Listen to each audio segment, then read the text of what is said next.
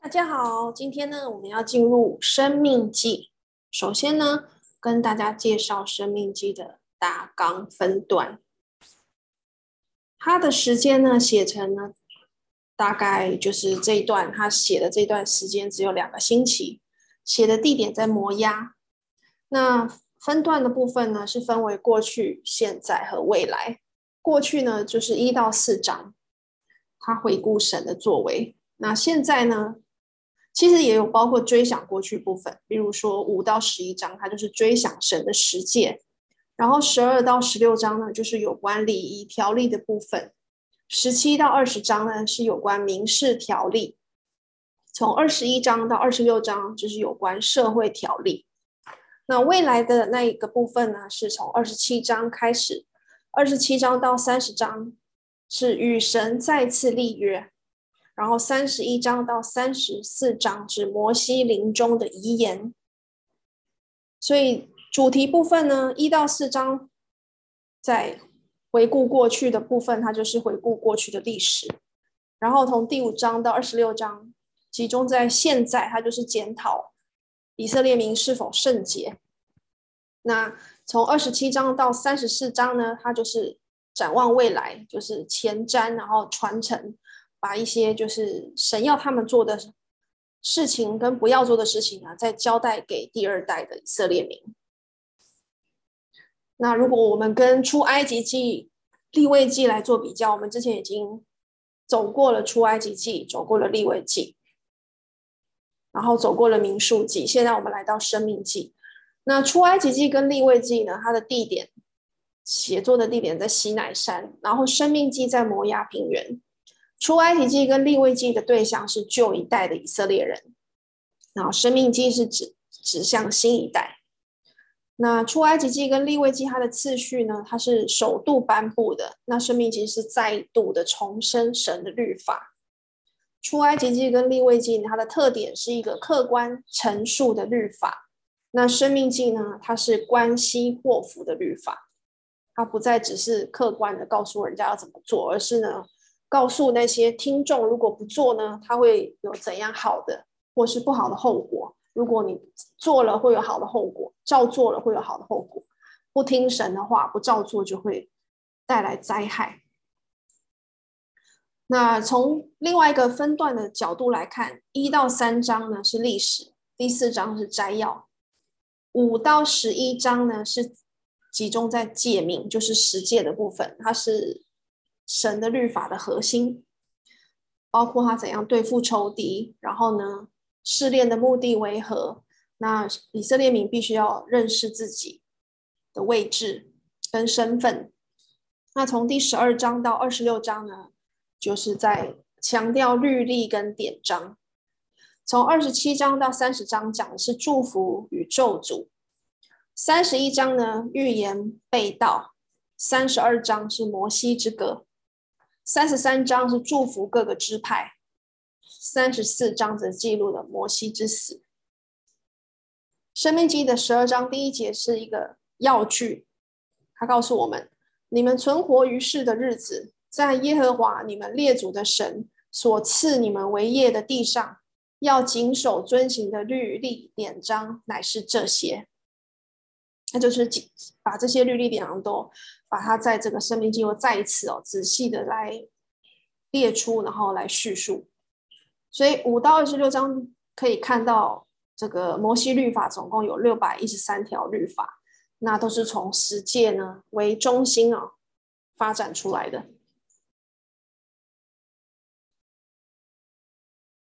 然后我们来看生命记的结构啊。生命记呢，它主要是重申西乃之约。好，他们在西乃山脚下曾经被颁布十诫。那它的概要就是摩西临终前在摩押平原招聚以色列民，那时候已经是第二代的以色列民，追溯神的作为，重申西乃之约，劝勉百姓履行约的义务。当然也有第一代的以色列民啊，譬如说那些妇女跟跟这个呃。孩子没有被没有被杀的，因为被被杀的在旷或者是在旷野死去的那些是男作战的男丁嘛，那第一代的孩子跟那些妇女还是有过来，包括呃唯一的两个男丁就是约书亚跟这个迦勒有进来，所以其实也是有第一代的的这个以色列民。那就重申西乃之约，劝勉百姓履行的义务，做蒙神祝福的子民。那序言呢，就是第一章的这个一到十五节。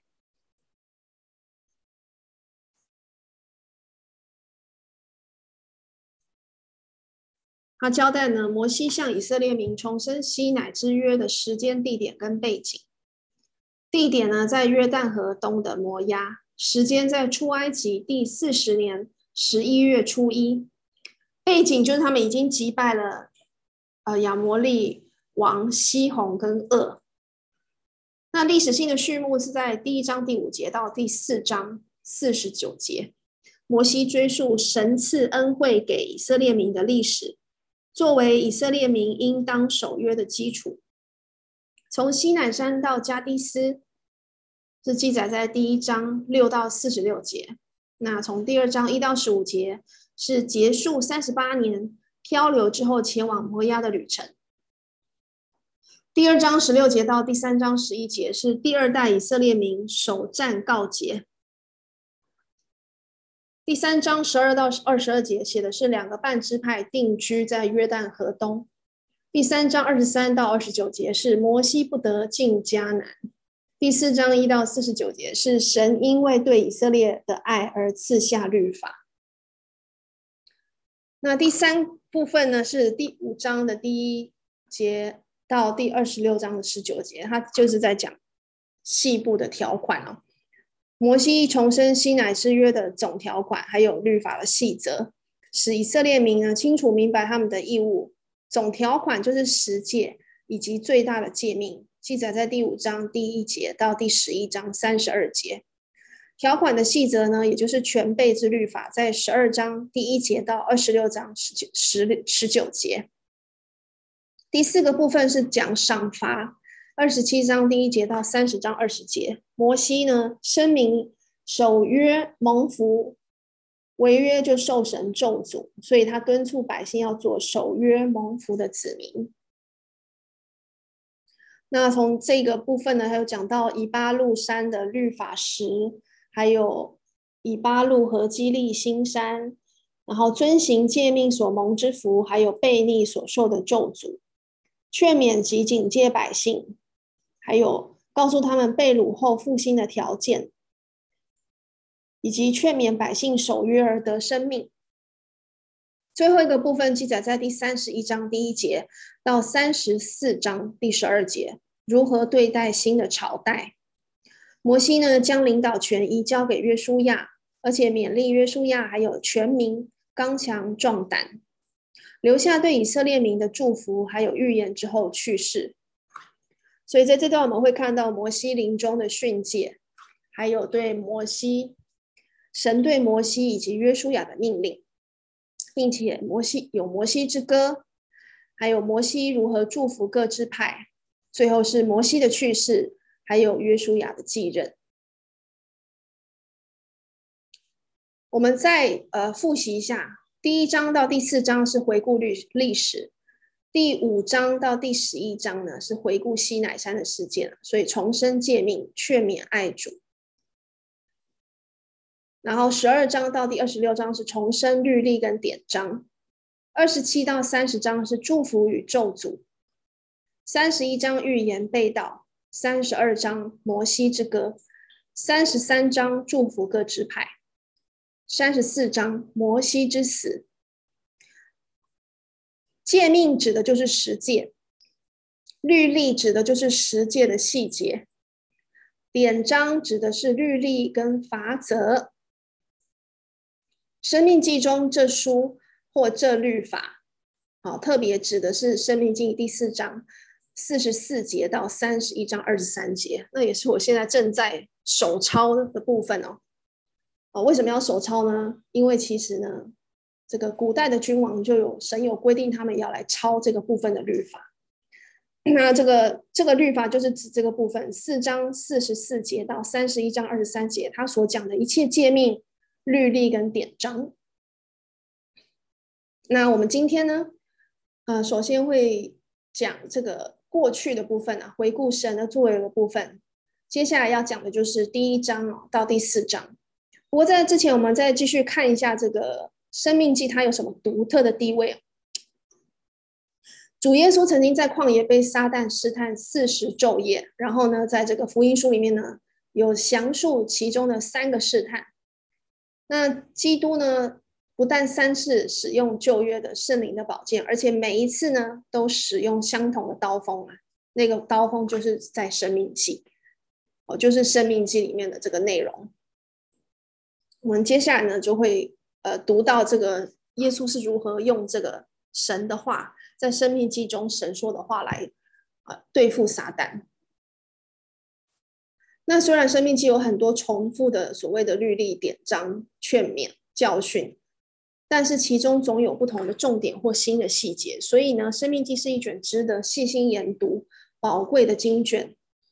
作者呢是摩西，写作日期呢主要在主前一四零六年前写成，也就是在出埃及后第四十年的十一月一号哦开始写的。那写于摩押平原，所以摩西重生律法是在第四十年的十一月一号，然后呢大概在十二月一号呢摩西去世，以色列人呢就哀哭啊一个月。然后到了第四十一年的一月十号，以色列人就过了约旦河。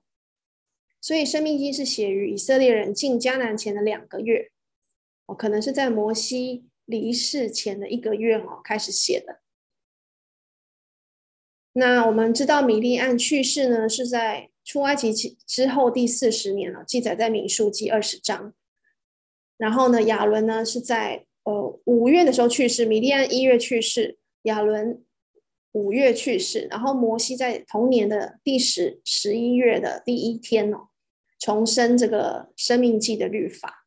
到十二月一号，摩西去世，然后呢，第四十一年的一月十号，以色列人过约旦河。所以摩西在临终前呢，对新的一代重生三十九年前所颁布的律法。生命记的第第六章四到五节是这本书的要节。他说：“以色列啊，你要听，耶和华我们神是独一的主，你要尽心、尽性、尽力爱耶和华你的神。”所以，如果我们比较一下，出埃及记跟利未记是在西乃山写的。哦，那时候是在出埃及后的第一年的三月到第二年的二月，在那时立约、领受律法、建造会幕。然后呢，民数记就是在讲这个三十八年漂流的历史。到生命记呢，是出埃及后第四十年的十一月哦，写写于摩押平原的，所以他们的地点不一样，从西乃山哦到这个旷野，然后一直到摩押平原。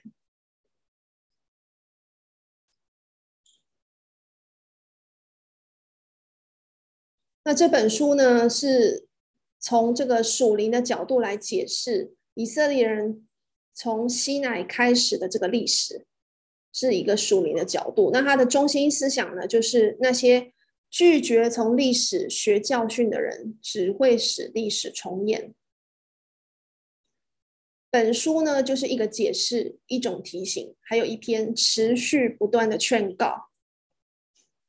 所以，当我在抄写这本书时，我发觉它有很多重复的经文呢，可以看到神不断的有耐心又有爱心的在提醒我们。唯有神的救恩呢，他们才可以离开埃及为奴之地，神必赐他们一块美好流奶与蜜之地。提醒以色列人拥有特殊的身份，他们蒙神救赎，做神的子民。神为他们安排了一个敬拜中心，以色列人要在那里定时敬拜。他们必须遵守神的诫命，否则便遭受刑罚。神一应许以色列人遵守他的约而不离弃的，一定得到福气。所以，生命记告诉我们要听神的话，而且要谨慎的去行。要听，要谨慎。这同时也是对基督徒的很好的这个不断的这个训诲啊。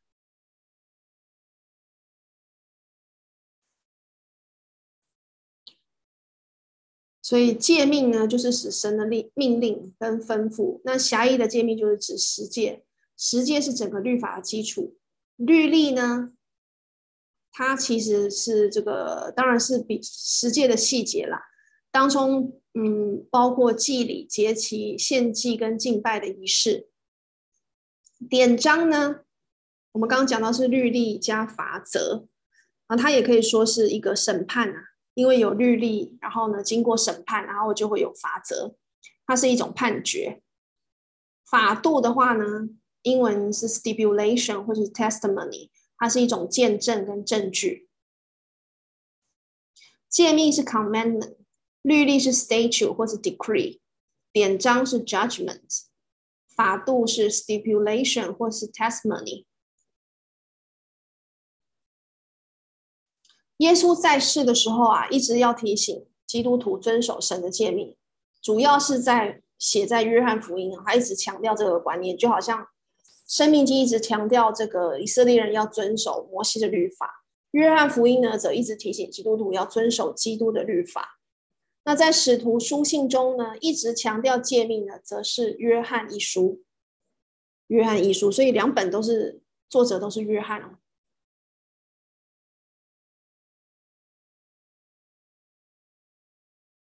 申命记的主旨就是祝福跟诅诅咒诅。如果没有按照这个耶和华的言语去遵行呢，耶和华的烈怒就会倒在我们身上。记载在历代志下三十四章的十八到二十一节。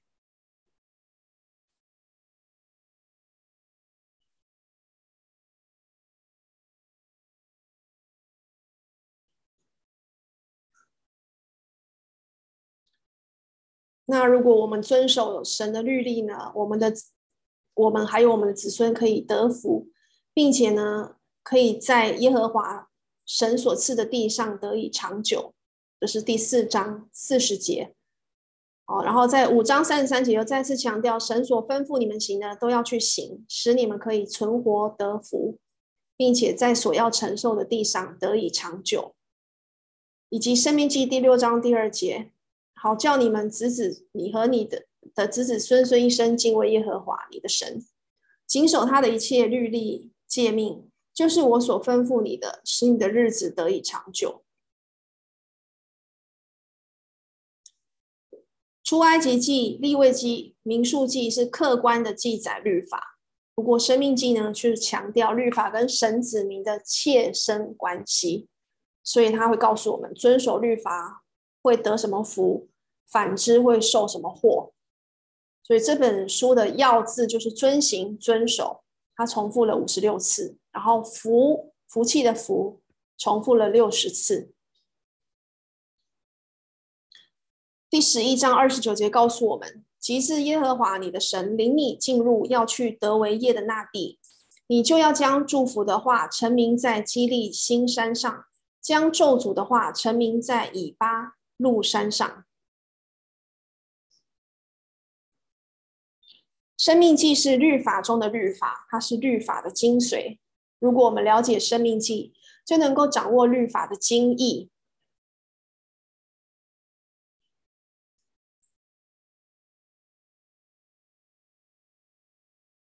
圣经呢，就是所谓所谓的律法书啊，里面有所谓的律法书，广义的是指摩西五经，如果狭义的来讲，就是指生命记哦当中的第四章四十四节到三十一章二十三节，因为这是关系到以色列人祸福的诫命啊，所谓律法的精髓。那耶稣所说的最大的诫命哦，一直到现在我们啊也适用的哦，就是出自生命记。就是在《生命记》的第六章四到五节，他说：“以色列啊，你要听，耶和华我们神是独一的主，你要尽心、尽性、尽力爱耶和华你的神。”新约最常引用的旧约经卷呢，为诗篇、以赛亚书，还有生命记，就这三本：诗篇、以赛亚书，还有生命记。那耶稣对抗撒旦试探的时候所引用的三节经文哦，全部都是出自《生命记》，是哪三个呢？我们来看哦，第一个就是在《生命记》八章第三节，我们一起来读《生命记》的第八章第三节。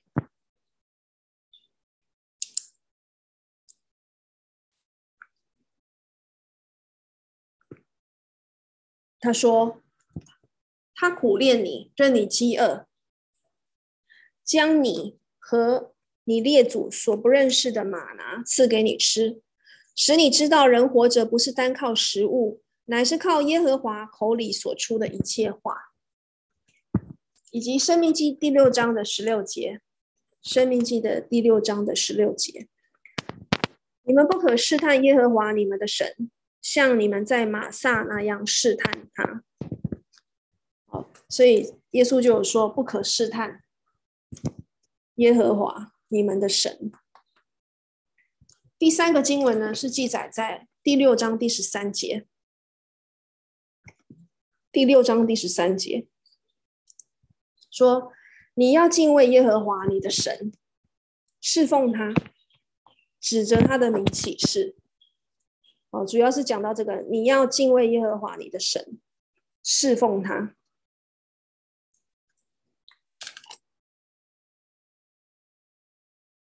那《生命记》是一本天良之书，是一本灵之书，是生命之书，是宝剑之书。太初有道的那个道啊，希伯来文呢？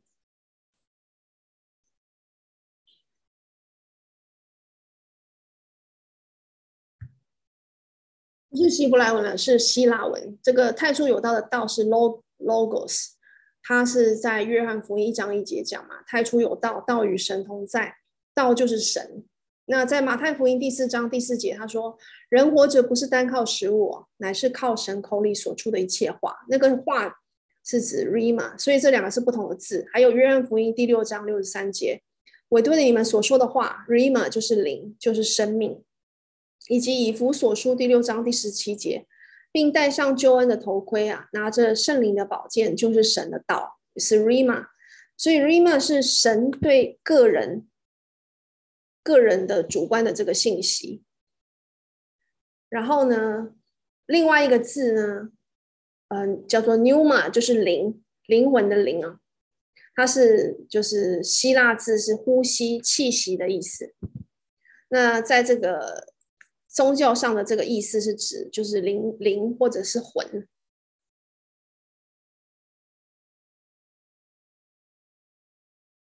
所以出埃及记跟利未记它是讲的是客观陈述的律法，它的象征就是 logos。生命记呢是关系祸福的律法哦，是对强调人跟这个律法之间的关系，它用的这字就是 rima。哦因为万物在那与我们有关系的主面前哦，眼前都是赤露敞开的。希伯来书四章第十三节告诉我们，哦，我们的主跟我们是很有关系的。这个律法呢，可以说就是让我们跟主联系在一起，并且产生了这个祸福的或者是福的关系。那君王必须要抄录啊，他这个律法就是在《生命记》四章四十四节到三十一章二十三节的部分哦。这个他们登基之后呢，君王登基后必须抄录《生命记》一次，以便平时研读、学习敬畏神、遵守神的诫命。这记载在十七章的十八到第十九节。哦，记载在十七章的，我们一起看十七章的这个十八到第十九节。他说：“他登了国国卫呢，就要将祭司立位人面前的这律法书，为自己抄录一本，存在他那里，要平生诵读，好学习敬畏耶和华他的神，遵守谨守遵行这律法书上的一切言语和这些律例。”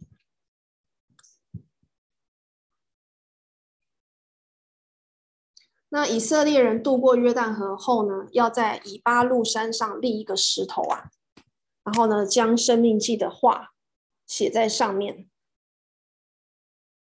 这个是使以色列人呢可以前往研读。那以色列人每逢第七年，就是安息年呐、啊，就在祝棚节中，祭司要在众人面前来朗读《生命记》，使一切以色列人都可以聆听神的话语、神的律例，还有这个律法书呢，也要放在约柜的旁边，记载在三十一章的二十六节。好，那我们现在呢，就开始进入了第一个部分哦。第一章到第四章来回顾过去的部分。第一章呢，讲的就是从何列到加低斯这一段的路程哦。那这摩西第一次的讲话就记载在这一段，第一章到第四章。那在第一章的一到五节是一个引言。申命记的第一章第一节说呢，他们当时地点在书孚对面的亚拉巴平原哦。意思就是从摩押平原延伸过来的旷野，向南呢伸展到以红海的一带啊，称为呃伸展到红海称为雅卡雅卡巴湾的地方。那本来从何列呢，也就是西乃，经过西尔山到迦南地的门槛哦，这一段路啊，一直到这个加低斯巴尼亚，就是迦南地的门槛。这段路本来只需要十一天的路程，结果他们却走了三十八年哦，才进入这个应许地。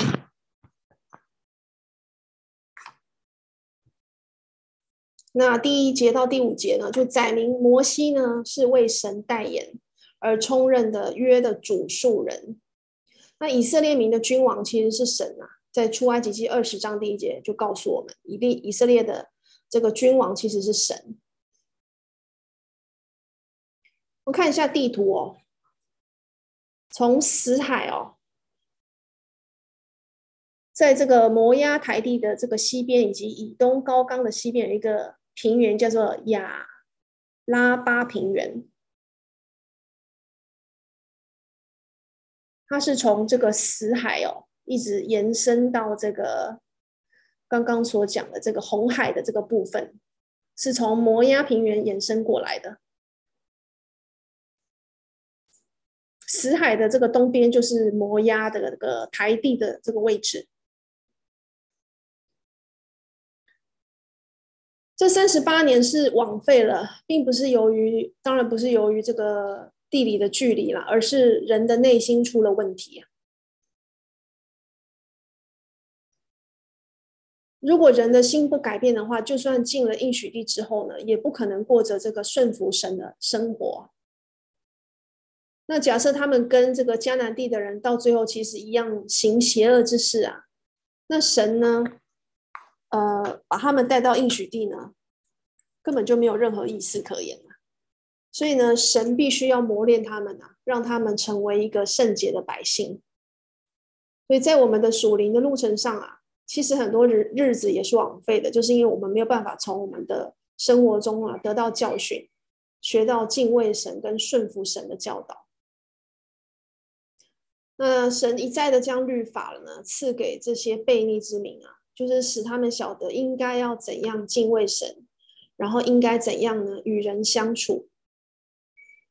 我们的属灵旅程虽然很漫长哦，可是其实也没有那么漫长啊。人生其实七八十年平均，可是当中会有一些痛苦、失望跟艰难。可是这本书要要我们记住，就是。神不但要我们存活，而且呢，神要我们过着侍奉他跟敬爱他的生活。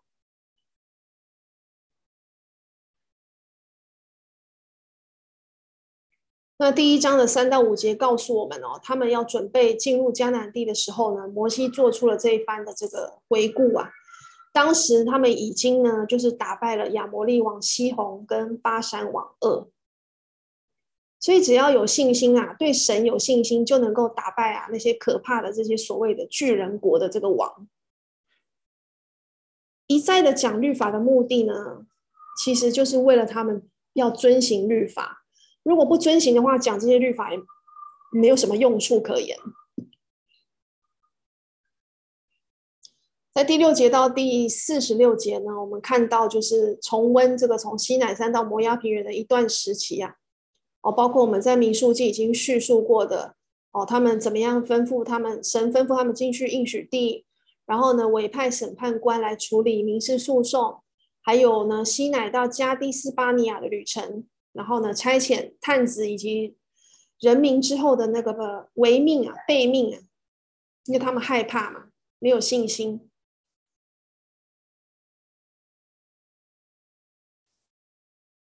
那在一章的六到七节呢，耶和华就在何烈山晓諭哦，以色列民说：你们在这山上住的日子够了，要起行，转到亚摩利人的山地和靠近这山地的各处，就是亚拉巴山地、高原、南地、沿海一带迦南人之地，并到巴嫩山啊，并立巴嫩山，又到伯拉大海啊，准备他们哦离开这个。西乃山这边，然后呢，下去这些高原呐、或者是平原呐、还有一些其他的山地，就是迦南人一带啊，要去打仗了，要去征服他们。那在第十三节呢，我们看到领袖的三个资格啊，他说：你们要按着各支派选举有智慧、有见识、为众人所认识的，我立他们为你们的首领。哦，要有一些领袖来领导他们。有智慧、有见识，而且为众人所认识。还有呢，选择这个官长，在第十五节，我便将你们各支派的首领，有智慧、为众人所认识的，照你们的支派立他们为官长，千夫长、百夫长、五十夫长、十夫长来管理你们。好，这些官长其实是为了监督跟执行神的话，好来管理这个众民。那这些的审判官呢，在一到十六节是必须要按公义审判的，不可以看人的外貌，不可以分贵贱，不可惧怕人，因为审判是属乎神的。若有难断的案件哦，摩西说就可以送到我这里来，我就判断。那第二十一节告诉我们，迦南地就在面前，如果他们有信心，就不会惧怕。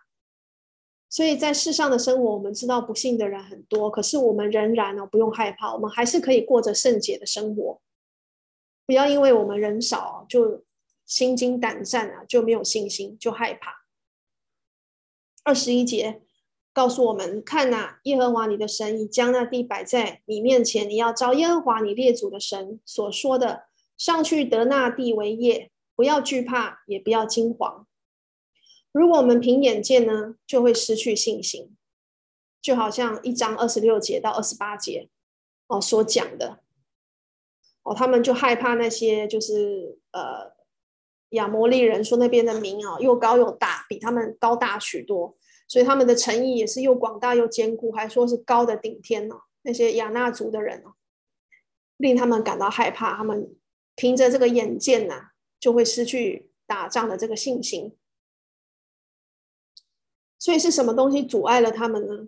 关键的原因就是以色列人猎人完全漠视神的愿望和引导，否认神的爱护和眷顾，并且怀疑神的作为，这些都可以作为我们的见解。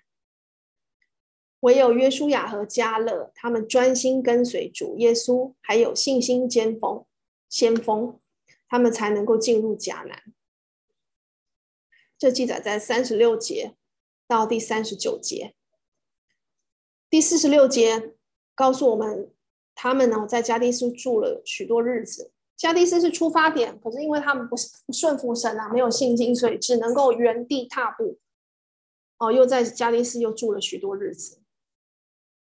今天有人会问说：神在我们当中吗？是不是要有什么条件才能够让神一直在我们当中？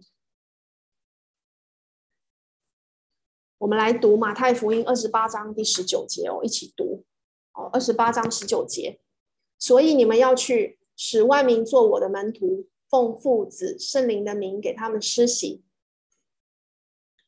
第二十节，凡我所吩咐你们的，都教训他们遵守。我就常与你们同在，直到世界的末了。所以在这边我们看到了二十节说，凡我所吩咐你们的，都教训他们遵守。那么神就会常与你们同在。再看哥林多后书十十三章第十一节，他说：“还有末了的话，愿弟兄们都喜乐，要做完全人，要受安慰，要同心合意，要彼此和睦。如此仁爱和平的神必常与你们同在。所以有五个条件使神在我们当中啊。第一个就是除了刚刚马太福音二十八章二十二十九节讲的要去传福音啊，还有这个格林多后书第十十三章第十一节说的五个条件，就是喜乐，要喜乐，要做完全人，然后要受安慰，要同心合意，然后要彼此和睦。喜乐，做完全人，受安慰，同心合意，彼此和睦。那有弟兄在课堂上提出：今日恶人作恶，神不直接干涉他们吗？世上有许多人不认识神哦，可是基督徒愿意认识神，并且接受这个神的约。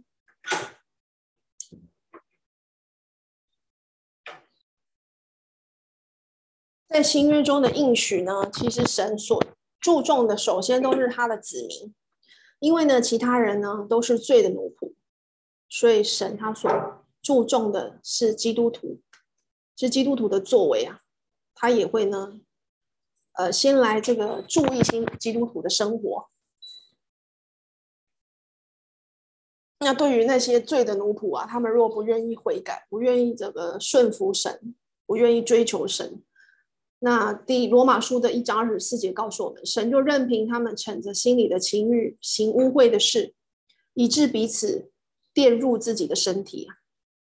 但是基督徒不同，基督徒借着祷告，可以常常的来到主的面前。神虽然不会直接干涉人的选择，可是他却会听听基督徒的祷告，那以他的旨意呢来安排万事。那这当中呢，当然也包括了呢，就是神的眷顾，还有神的惩罚。所以在路加福音呢，我们就会看到这个第十三章的一到五节哦，就是那些呃加利利人因为把血掺杂在了祭物中啊，所以呢就受到惩罚。另外呢，以前呢有提到西罗亚楼倒塌了，压死了十八个人。这些人呢，其实都是有罪的人啊。但是耶稣警告那些这个听众啊，警告那些呃犹太人说：你们以为那些人比以往比一切住在耶路撒冷的更有罪吗？第五节，十三章第五节说：我告诉你们，不是的。你们若不悔改，都要如此灭亡。所以神是公义的神哦，他很注意基督徒，但是他的赏罚都是分明的，而且他的标准都是一样的，就是是否按照神的这个标准哦来过生活。那基督徒虽然是蒙神所爱的，会垂听他们祷告的，但是呢，也是会首先呢得到这个神的审判的一群啊。呃，在末日的时候是会优先被审判的，按照我们的所行来接受这个处罚或者是奖赏。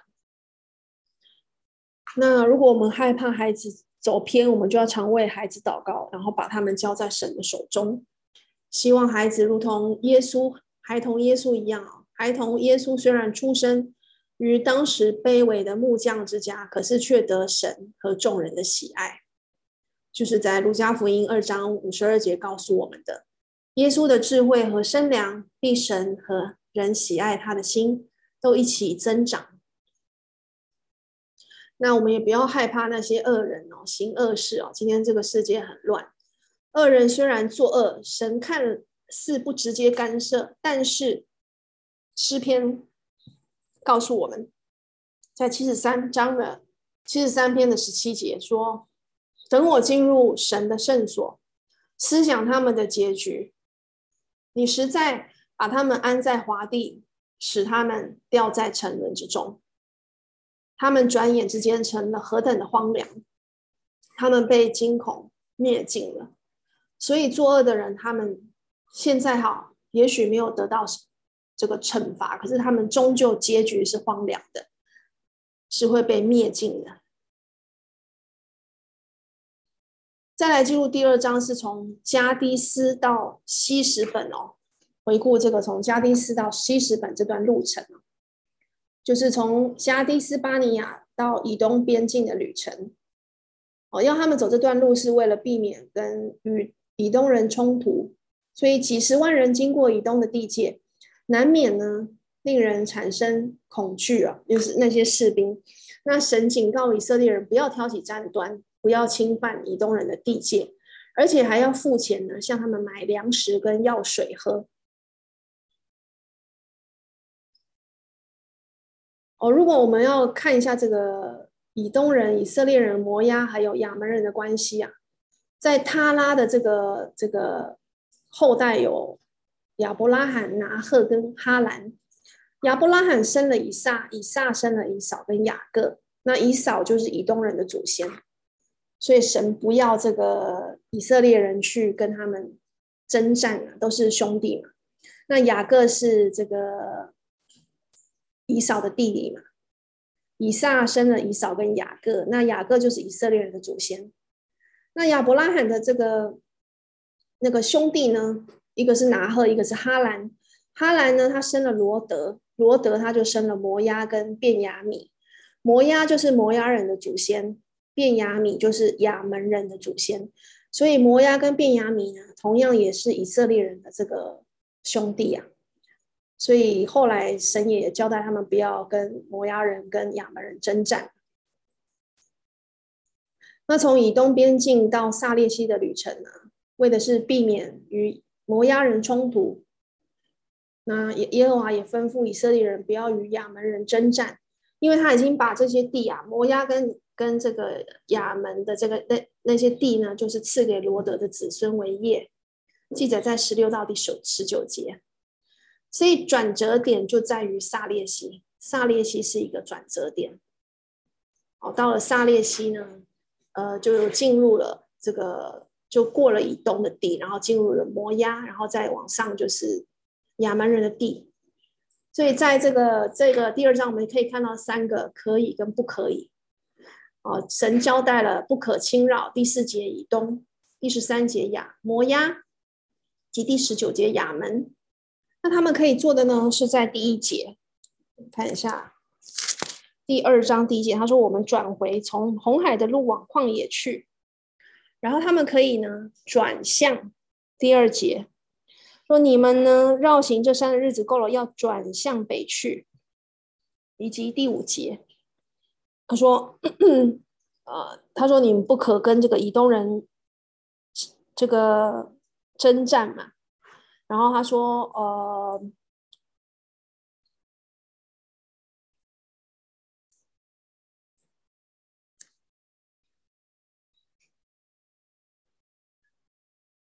在第十三节，他说：‘现在起来过撒列西。’于是我们就过了撒列西。我在二章的第十四节啊，自从离开了加低斯巴尼亚，到过了撒利西的时候呢，共有三十八年。”好，从这个加低斯巴尼亚一直到过了撒列西，共有三十八年。等那世代的兵丁都从营中灭尽，正如耶和华向他们所起的誓。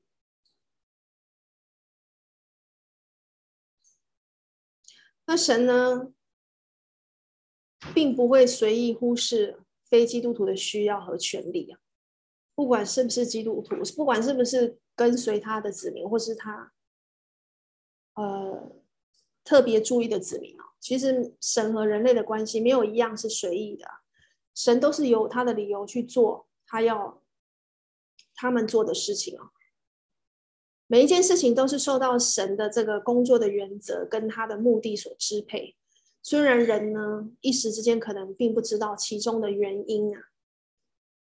这个世界本来就是在神的手中运作的，所以我们也不要为这个世界现在很多的慌乱啊、疾苦而愤恨不平啊，而怀疑或者是消沉。我们要做的就是不断的跟神求祷告，并同时相信这一切都有神他的原因啊，跟他的旨意在里面。那在第二章二十四到三十七节，就是叙述了以色列人怎么样猛烈的打败了亚摩利人的西实王本宏啊。那我们也看到，在二十六节呢，其实本来呢，神是要这个摩西就直接去攻打西宏，可是，在二十六节呢，就看到摩西呢，他还想用和睦的话来跟这个西实王、西实本王西宏来求和，但是呢，西宏王呢，神使他的心刚硬啊，二十在三十节，那摩西其实没有很听神的话嘛，他没有直接去攻打，还要去求和，那。神使西宏王的心刚硬，也是为了训练以色列人，要让他们哦对神更有信心啊。那在二章三十二到三十三节呢，其实是以色列被动得胜的情势，因为摩西求和。可是，在巴珊王二的那个那个战战役中呢，是主动主动得胜的这个情况。第三章一到二节，主动得胜。其实以色列人不需要花四十年才能够进到应许地呀。就是因为呢，他们不不服神啊，然后不过讨神喜悦的生活，而且任意的违背跟神所立的约，所以神才会让他们在旷野流浪。我们也常常因为不顺服神，导致人生道路更为艰难，多受痛苦。虽然有时候我们的损失是因为不等待神，但是很多时候我们的损失也是因为我们等待的过度了。哦，所以我们要有。属灵的智慧要知道，如果今天呢是神的要我们去做的事情啊，我们应该用勇敢的信信心啊去接受，而且去顺服啊。该要呃前去，神说要打仗的时候，你就必须靠着神给的这个应许啊，充满信心的去面对我们生活中的挑战。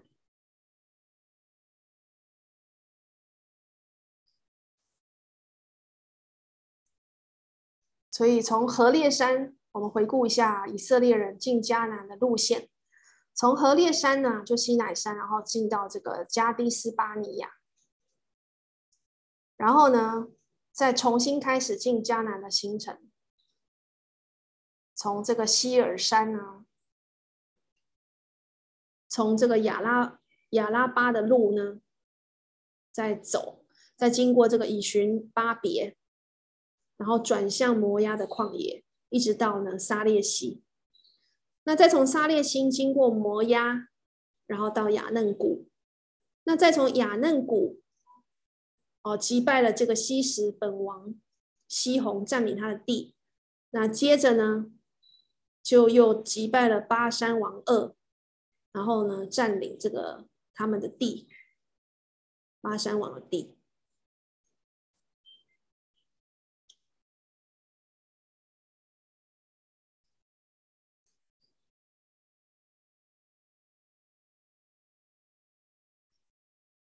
所以我们再看呢，从这个加利斯巴尼亚出来之后呢，经过以寻巴别，然后呢一直往北走，经过撒列西，然后呢到了摩押的地，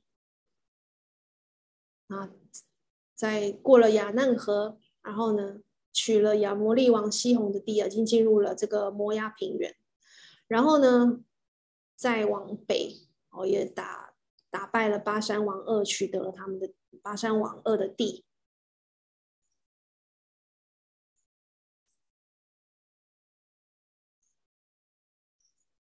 在我们进入第三章，就决定那个河东的分地。这个我们在民数记呢也有讲过。那这边当然是回顾过去的这个历程，就是在三章一到十一节是巴山王二哦跟他们征战的这个故事。二是一个利乏音人，他是一个巨人啊，他的床啊。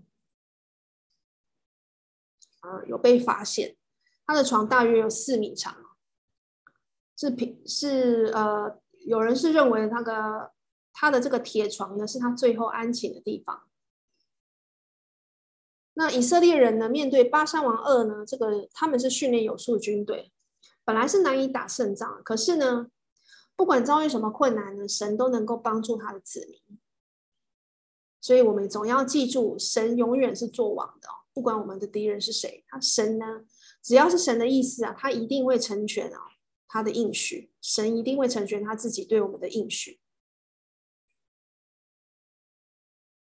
那神要以色列人听话，而且要他们训练有素，这也是神对基督徒的这个期望啊，要我们听话，要我们做训练有素的队伍。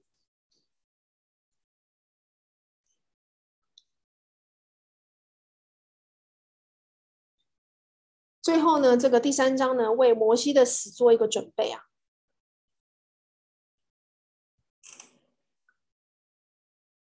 那这也不是唯一的那个旧约所记载的这个神，这是神的决定，说不让摩西进去。这不只是对摩西个人的一个惩罚，其实这个也是对以色列人的惩罚。那即使是这样呢，以色列人他也不会失去领导啊，因为接下来约书亚会接替这个摩西的位置，而且不管人再怎样失败呢。神的这个引导也绝对不会这个停下来啊！神的子民不会丧失他的引导，那神的应许呢也不会取消。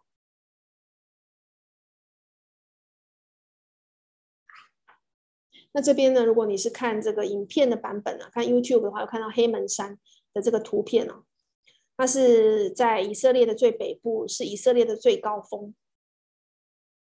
位于这个东黎巴嫩山脉的南部啊，这个图片看起来很美。然后还有一片一个图片是雅嫩河谷底的雨季的洪水。哦，它的河谷很深啊，从海拔九百公尺一直到海平面下海平面以下的四百公尺的死海，它有这个一千三百公尺的高度落差，结合了来自谷地七条支流的常年流水啊。那使得这个地方有超过三百种植物、十种肉食动物以及许多永久性跟季节性的鸟类，是一个很好的这个生态的这个温床。还有一个一个图片是毕斯加山，就是尼泊山，就是摩西最后眺望应许之地的地方。它是亚巴林山脉中的第二高峰，海拔是八百公尺。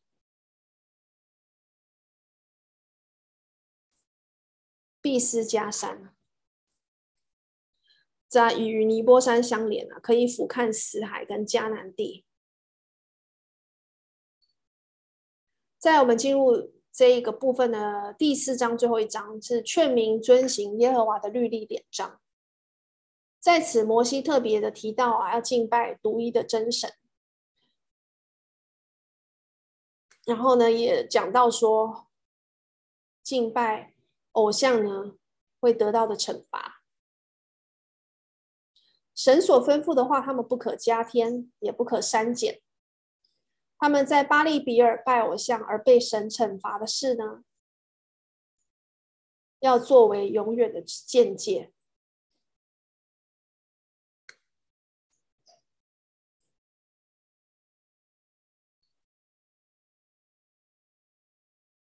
那这个在巴利比尔拜偶像的事情是发生了不久的事情，我们在民数记有讲到，所以当时的那个以色列民应该是记忆犹新。这个是记载在民数记的二十五章啊，就是以色列人住在石亭啊，然后呃他们的百姓就跟摩押女子行起淫乱之事啊，然后拜他们的偶像，这、就是在石亭的犯罪，然后跟报应。那有讲到一个菲尼哈呢，就是行神意来刺透了那个以色列人宗族的这个首领啊，就是心力啊，他是西缅的一个宗族的首领。然后呢，跟他行淫的那个米甸女人呢，也同样被这个菲尼哈所杀害。那这件事情呢，是得到神的这个赞许啊，因为他有这个。以以这个神的祭邪的心为心啊，所以神说呢，在第民数记二十五章的这个第十节说，因他在他们中间以我的祭邪为心，使我不在祭邪中把他们除灭，所以非尼哈的后裔就永远能担任这个祭司之任。那神何时呃人何时会增减神的话？人是不允许增减神的话，可是呢，在面对挑战的时候，人会用自己的方式去解决问题呀、而不是去想神的吩咐。这个就好比呢，撒旦跟夏娃所说的谎言。那时候撒旦就跟夏娃说，在创世纪第三章第四节，蛇对女人说：“你们不一定死。”哦，这是说谎话。那所以呢，在这个生命记第四章第二节呢，告诉我们：所吩咐你们的话，你们不可加添，也不可删减。好，叫你们遵守我所吩咐的，就是耶和华你们神的命令。第四章第四节，唯有你们专靠耶和华你们神的人，今日全都存活。所以倚靠耶和华是关乎生死之事。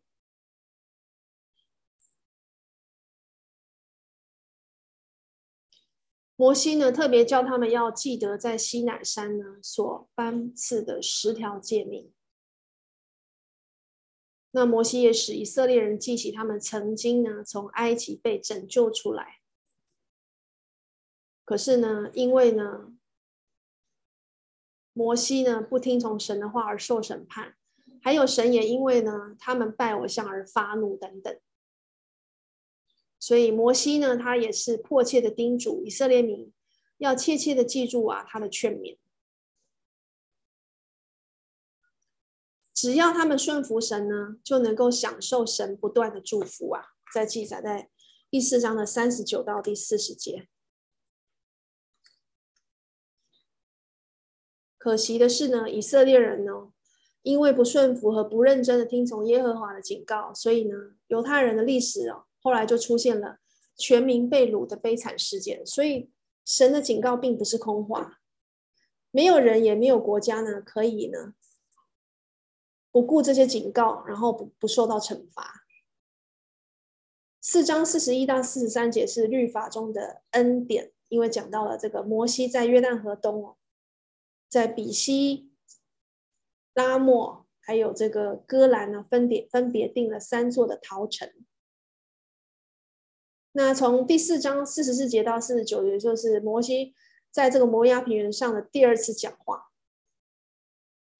那从第四章呢，就是提醒我们，如果我们不天天的锻炼我们的属灵肌肉啊，就好像我们的武功啊，会因为我们不锻炼而失去，属灵肌肉也会因为不去锻炼它而萎缩掉。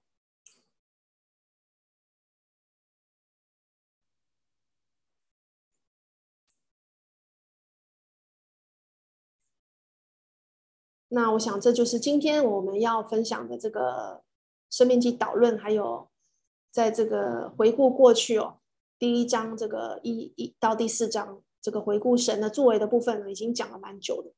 那我们就在这里休息，告一个段落，让我们下一次来讲这个追想神的十诫的部分哦。那下次见。